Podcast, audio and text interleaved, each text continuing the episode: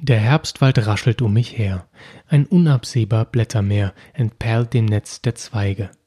Du aber, dessen schweres Herz mitklagen will, den großen Schmerz, sei stark, sei stark und schweige. Ja, richtig kitschig angefangen in diesem neuen Podcast. Herzlich willkommen. Mein Name ist Jan, das ist der Weinstein Podcast zum Thema Herbstwein. Gestartet mit einem schönen, kitschigen Morgensterngedicht zum Herbst. Ähm, ich hoffe, das hat euch nicht angeödet, war eher mehr ein Gag. Aber ja, heute geht's drum, was sind denn Weine, die man im Herbst trinken kann?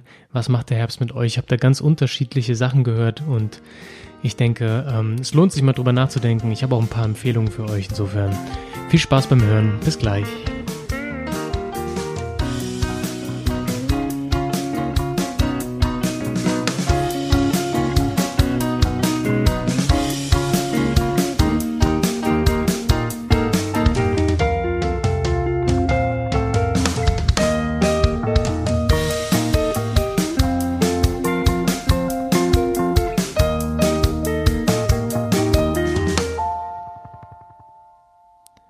Ja, was macht einen Herbstwein aus? Es ist ja die Jahreszeit, die schon ziemlich kalt ist. Wir haben mittlerweile auch Temperaturen Anfang November, die ähm, eigentlich sich schon winterlich nennen lassen. Nichtsdestotrotz, gerade jetzt kam wieder die Sonne bei uns hier ein bisschen raus, so 13, 14 Grad tagsüber. Eigentlich sehr angenehm. Goldene Blätter, goldene Sonne. Das spricht für mich zumindest dafür, dass wir auch farbenfrohe Weine nehmen sollen. Gerade was Weißwein angeht, bin ich der Fan von ähm, gereifterem Weißwein und vielleicht etwas Restzucker. Ähm, das fände ich ganz schön. So richtig goldgelber Wein erinnert mich ein bisschen an die Blätter und von daher würde ich sagen, passt das eigentlich ganz gut. Ähm, aber das ist natürlich individuell verschieden. Ähm, ich habe auch gehört, dass Leute jetzt immer noch frischen, fruchtigen Riesling trinken. Das ähm, andere Sauvignon Blanc mit exotischem Charakter sich reinziehen. Viele trinken auch jetzt schon richtig schweren Rotwein, äh, weil es eben so kalt draußen ist. Ich persönlich bin da eher so, dass ich sage, ähm, ich gehe da eher in die Mitte, trinke Burgunder Rotwein, der ein bisschen leichter ist, leicht würzig, aber immer noch Frucht. Ähm, da gibt es sicher verschiedene Auffassungen. Ich fände es interessant, wenn man einfach drüber redet, okay, ähm, was passiert denn im Herbst? Ähm, was gibt's denn zu essen? Denn dann kommen wir schon wieder Richtung Food Pairing und das macht die Weinauswahl immer ein bisschen schwierig, komplex. Manche sagen, das ist die Königsdisziplin des Weintrinkers. Ähm, ich finde, es gibt ganz einfache Regeln, aber dazu mal einen speziellen Podcast. Generell kann man gucken, dass sich ähnliche Sachen ergänzen. Nur mit Säure sollte man aufpassen. Säure plus Säure ist meistens schwieriger. Jo, also ich finde, ähm, Kürbis war jetzt vielleicht oder ist immer noch kann man ähm, super essen. Alles, was so ein bisschen rübig ist, ist auf jeden Fall im Herbst super angesagt. Ähm, gerne nussigere Sachen. Wir haben da ähm, Maronen, die jetzt ähm, auf den Weihnachtsmärkten spätestens verkauft werden, jetzt aber schon in diverse Suppen verhackselt werden das ist alles sowas, das ist ein bisschen schwerer, nussigere Aromen, da ist, ist vielleicht Muskat am, am Kürbis dran und dann passt es natürlich super, wenn man das im Wein auch wiederfindet, so zumindest meine Ansicht. Daher denke ich, ist so ein Chardonnay aus dem Holz super interessant. Ähm, erstens mal, weil der zu sehr viel Sachen passt. Zweitens mal, weil der einfach auch diese Nussaromen mitbringt durch das Holz ähm, so ein bisschen cremigere, buttrigere Weine, weil das Essen meist auch ein bisschen mehr Fettgehalt hat. Wir essen jetzt keine Sommersalate mehr. Es gibt, ähm, wenn es Fisch gibt, dann auch meistens in eher buttrigerer Soße. Das ist alles nicht mehr so auf ähm, ja, Sommer gemacht, ganz klar. Ist der Herbst, ähm, Schwarzrüben, was weiß ich. Ähm, es gibt Leute, die machen Grünkohl, das ist natürlich super speziell. Ähm, da würde ich dann wirklich eher ähm, doch auch einen saureren Wein nehmen, aber vorzugsweise was Rotes, zum Beispiel ähm, ja eben einen Pinot Noir. Das kann aus Baden sein, das kann aber auch aus ähm, dem Burgund kommen. Da sind die Geschmäcker und auch natürlich die Preisvorstellungen verschieden, aber sowas in die Richtung. Also Rot würde ich sagen, passt hier immer im Herbst, allerdings meiner Meinung nach noch ein bisschen frischer, da wir auch noch ähm, etwas Leben in der Natur sehen und dann sollte, finde ich, auch noch etwas Frische im Wein bleiben. Also jetzt kein richtig fieser, schwerer Bordeaux oder irgendein Malbec aus ähm, Südamerika, der so richtig tanninstrotzig ist und ganz, ganz dunkle Früchte hat. Ich finde, wir können hier immer noch ein bisschen rote Frucht mit reinbringen. Das ist natürlich auch wieder auch wieder individuell, aber ähm, gerade zum Essen passt es ja doch. Man isst vielleicht schon hier und da ein paar Klöße, man, mal hier und da ein Braten wird aufgefahren. Ähm, allerdings noch nicht so wie natürlich zur Weihnachtszeit, wo wir dann Chateauneuf du Pape und so weiter auspacken können. Deshalb ähm, würde ich empfehlen, etwas leichtere Rotweine. Ich habe natürlich auch zwei Weine hier. Ähm, würde gern anfangen mit einem Weißwein. Was ich auch super interessant finde, sind, ähm, wie gesagt, gereiftere Weine, die schon so eine goldgelbe Farbe haben. Einfach weil es vom, ja, von dem, vom Farbspiel her super passt zum Herbst. Aber auch diese Weine bringen etwas mit, denn die haben meist mehr Körper.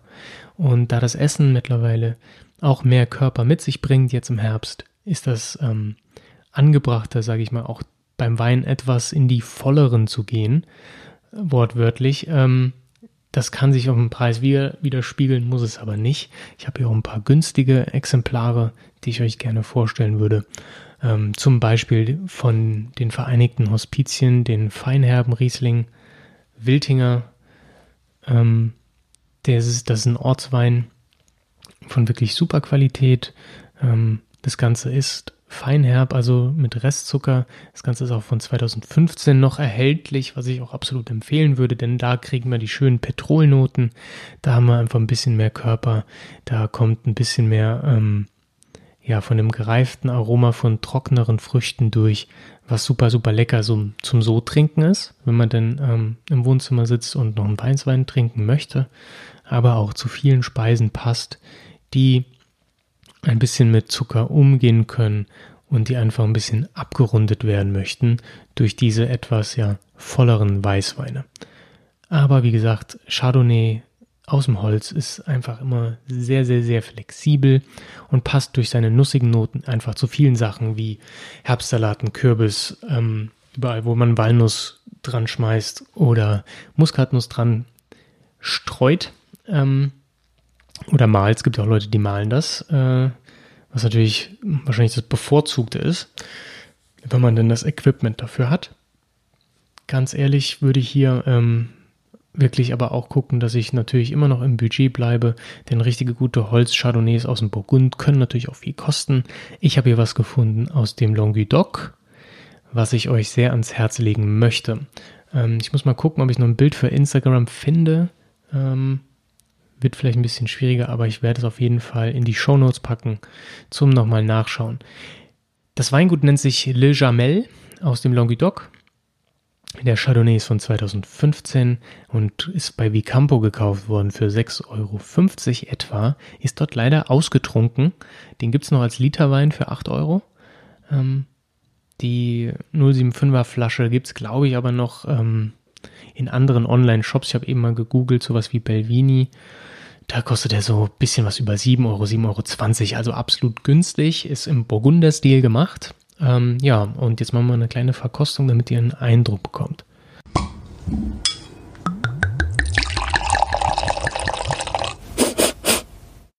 Ja, von der Farbe ist der noch relativ hell, würde ich sagen. Ähm, so ein Zitronengelb, relativ blass, also nicht jetzt, ähm, schlägt nicht in die Kerbe, die ich eben angesprochen habe, was Farben angeht für einen Herbstwein. Allerdings vom Geruch her kommt hier schon einiges richtig gut zur Geltung. Wir haben eine leckere Mandelnote, ein wenig Zitrus, allerdings viel mehr, ja, ähm, Birnenaroma, bisschen Pfirsich. Kommt auf jeden Fall schon so ein leicht duftiges, karamelliges, blütenähnliches Aroma, wirklich ähm, sehr schmeichelnd, riecht wirklich ähm, sehr, sehr lecker. Ähm, ich würde sagen, das riecht schon ein bisschen nach ja, leicht Bratapfel vielleicht, ganz, ganz leicht. Ähm, geht also schon ein bisschen in die winterlichere Richtung. Aber durch die Zitrusnote wird das Ganze doch noch ein bisschen abgedämpft und wirkt noch etwas frischer. Schauen wir mal, ähm, wie er denn schmeckt. Ja, ähm, im Geschmack super, super, super rund. Ähm, ich habe den schon mal getrunken, ich finde den wirklich einzigartig. Auch diese Flasche ähm, überzeugt. Wir haben hier eine schöne Karamellnote, wir haben kaum, relativ wenig Säure, so ein Hauch Restzucker. Also das Ganze ist sehr, sehr, sehr rund und voll im Mund.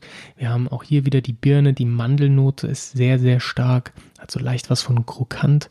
Ähm, nichtsdestotrotz bleibt so ein bisschen was Blütiges, ein bisschen was Frisches übrig. Also das ist nicht so ein, ähm, ja, so ein California Chardonnay, der einen umballert, wie wir den schon mal hatten, diesen Dark Horse, falls ihr euch erinnert, der wirklich sehr, sehr, sehr überfrachtend war. Das hier ist wirklich sehr, sehr nett eingebunden. Wir haben den Holz, Vanille, Mandel, Geschmack nur ganz, ganz leicht im Hintergrund. Das spielt so in diese Cremigkeit mit rein, die durch den BSA kommt.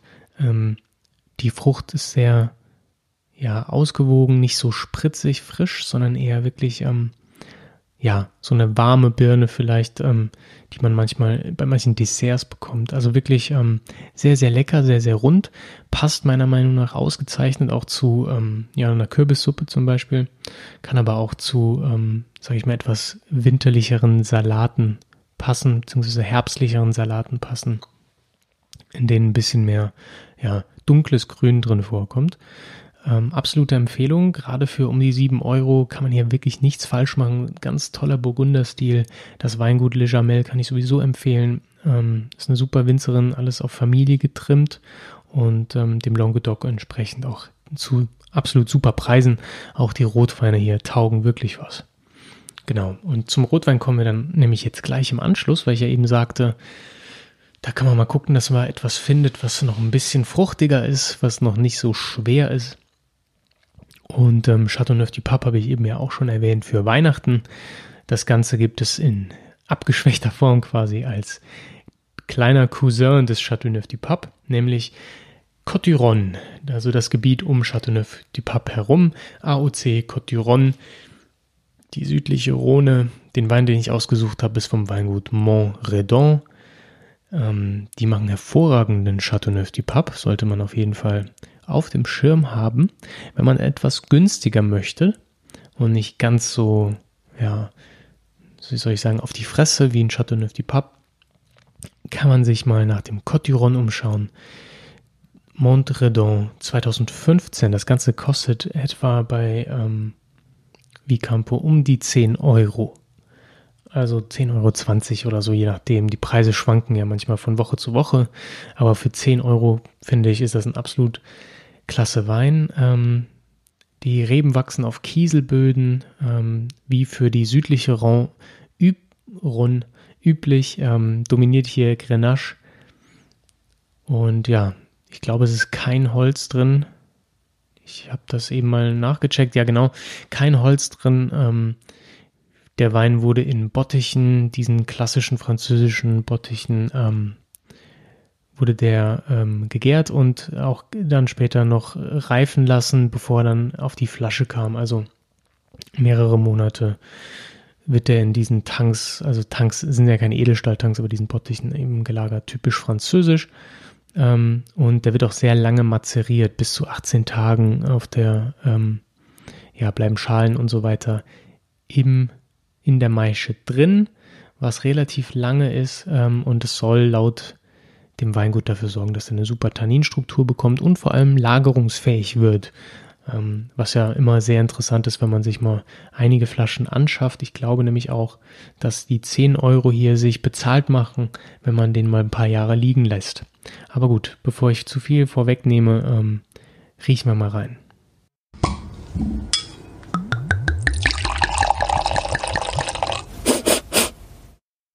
Ja, schön Rubinrot, nichts Besonderes an der Farbe, keine Brauntöne bisher, obwohl von 2015. Ähm, und er riecht einfach total nach Frucht, also sehr, sehr viel Kirsche, ein wenig ähm, Pflaume rieche ich dann noch raus, da ist so ein bisschen was Würziges, nicht ganz definierbar, ist es vielleicht Nelke? Hm, ja, wenn dann vielleicht ein bisschen Nelke, aber ähm, die, die, äh, die Kirsche dominiert wirklich, Sauerkirsche, sehr, sehr rote Früchte. Ähm, der wird auch nicht mit, mit Reinzuchthäfen gemacht, sondern spontan vergärt. Für die, die das interessiert, ähm, ja, Pflaume, wirklich sehr fruchtbetont. Also da kann man noch nicht mehr zu sagen. Das ist einfach ein sehr präziser Kirschduft. Also das ist ja auch eine Kunst, einen Wein so genau auf den Punkt zu bringen, dass er wirklich die Aromen so eindeutig wiedergibt. Und jetzt schmecken wir mal, wie er denn ähm, sich am Gaumen präsentiert. Ja, was sofort auffällt, ist natürlich auch wieder das Aroma. Deswegen fange ich ausnahmsweise damit an. Wirklich volle Kirsche, ein wenig Pflaume, ganz leichte Würze drin. Das ist wirklich auch sehr, sehr, sehr, sehr rund, das Ganze. Und das kommt daher, dass der eine schöne Säurestruktur noch hat. Ähm, gleichzeitig relativ viel Tannin, allerdings sehr rund. Dadurch, dass die den ähm, eben schon vorreifen lassen, bevor sie ihn in die Flasche geben und auch in der Flasche hat er ein bisschen Reife Kommt natürlich hinzu, dass er von 2015 ist, also auch ein bisschen Zeit hatte nachzureifen. Sehr, sehr runde Tannine, ähm, ein ganz runder Gesamteindruck. Wirklich, man trinkt das und das ist, äh, ist jetzt nicht so ein Primitivo, der schmeckt wie Kirschlimo, ähm, sondern es ist schon nuancierter. Wir haben hier ein bisschen mehr ähm, leicht nelkige Noten, vielleicht so ein kleines bisschen Pfeffer, aber wirklich ähm, sehr, sehr, sehr dominante Frucht. Und ähm, ich würde das empfehlen zu ja, allem, was fleischig ist. Das kann ähm, schon vielleicht ganz sein, da die Säure das Fett ein bisschen schneidet, ist das vielleicht eine relativ gute Empfehlung zur Gans, ähm, obwohl da natürlich auch viel schwerere Weine an den Start gebracht werden können. Aber ich würde sagen, so ein bisschen Ente, so vielleicht ähm, ja dunkl dunkleres Geflügel einfach, ähm, Schweinefilet geht auch, je nachdem, welche Soße man dann dran macht. Man kann natürlich auch ähm, ja, eine Soße machen mit, mit Grenache drin. Ob er jetzt hier den 10-Euro-Wein für nimmt, ich sag mal, schaden kann es nicht. Kann man sich mal überlegen. Auf jeden Fall ähm, super flexibel im Einsatz der Wein. Den kann man wirklich ähm, einfach so trinken, weil er sehr, sehr gut schmeckt. Wirklich sehr fruchtig ist, also der, der hat auch einen super Trinkfluss. Ich würde den empfehlen, mit, mit, mit ein paar Leuten einfach ähm, aufzureißen und zusammen zu trinken, ohne dass man unbedingt was bei isst. Allerdings auch zum Essen ist der wirklich sehr einsatzfähig. Ähm, super Wein für einen Zehner. Absolut mein Herbstwein ähm, des Jahres 2018 definitiv. Gepaart mit dem Le Jamel. Wie gesagt, so ein bisschen gereifter Riesling geht natürlich immer, wenn man Fan davon ist. Ähm, den Vereinigten Hospizien habe ich euch ja schon ans Herz gelegt, weil der für 9 Euro einfach ähm, ja, ein super Preis-Leistungs-Verhältnis an den Tag legt. Ja, und damit wären wir auch schon am Ende dieses kurzen Herbstwein-Podcasts. Ähm, vielleicht habe ich euch ein bisschen inspirieren können. Und bevor ich es vergesse, möchte ich noch erwähnen, dass der Timo mich auf Instagram darauf aufmerksam gemacht hat. Im Rheinhessen-Podcast hätte ich wohl erwähnt, dass Rheinhessen eine kleine Weinregion wäre. Ist natürlich Quatsch, das ist die größte Weinregion Deutschlands, wie ich im Podcast zur Pfalz schon mal erwähnt hatte. Keine Ahnung, wie das da reingeflutscht ist. Auf jeden Fall, ähm, ja, noch eine kleine Richtigstellung, das sollte hier erwähnt werden, finde ich. Und ja, dann wünsche ich euch weiterhin viel Spaß diesen Herbst. Der Herbst dauert ja noch ein bisschen ähm, und das Essen, das große Fressen geht ja bald erst los. Ich hoffe, ihr hattet ein wenig was für euch mitnehmen können. Mich würde natürlich interessieren, was ihr im Herbst trinkt.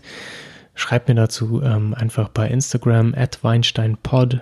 Das gleiche bei Facebook, bei Twitter, wo ich da nicht mehr so oft reingucke, bin ich ehrlich. Ähm, genau die üblichen Channels. Lasst mir die Bewertung da und ja, meldet euch einfach mal, was ihr denn für, für Präferenzen für den Herbst habt, was das Wein-Business angeht, das Wein trinken.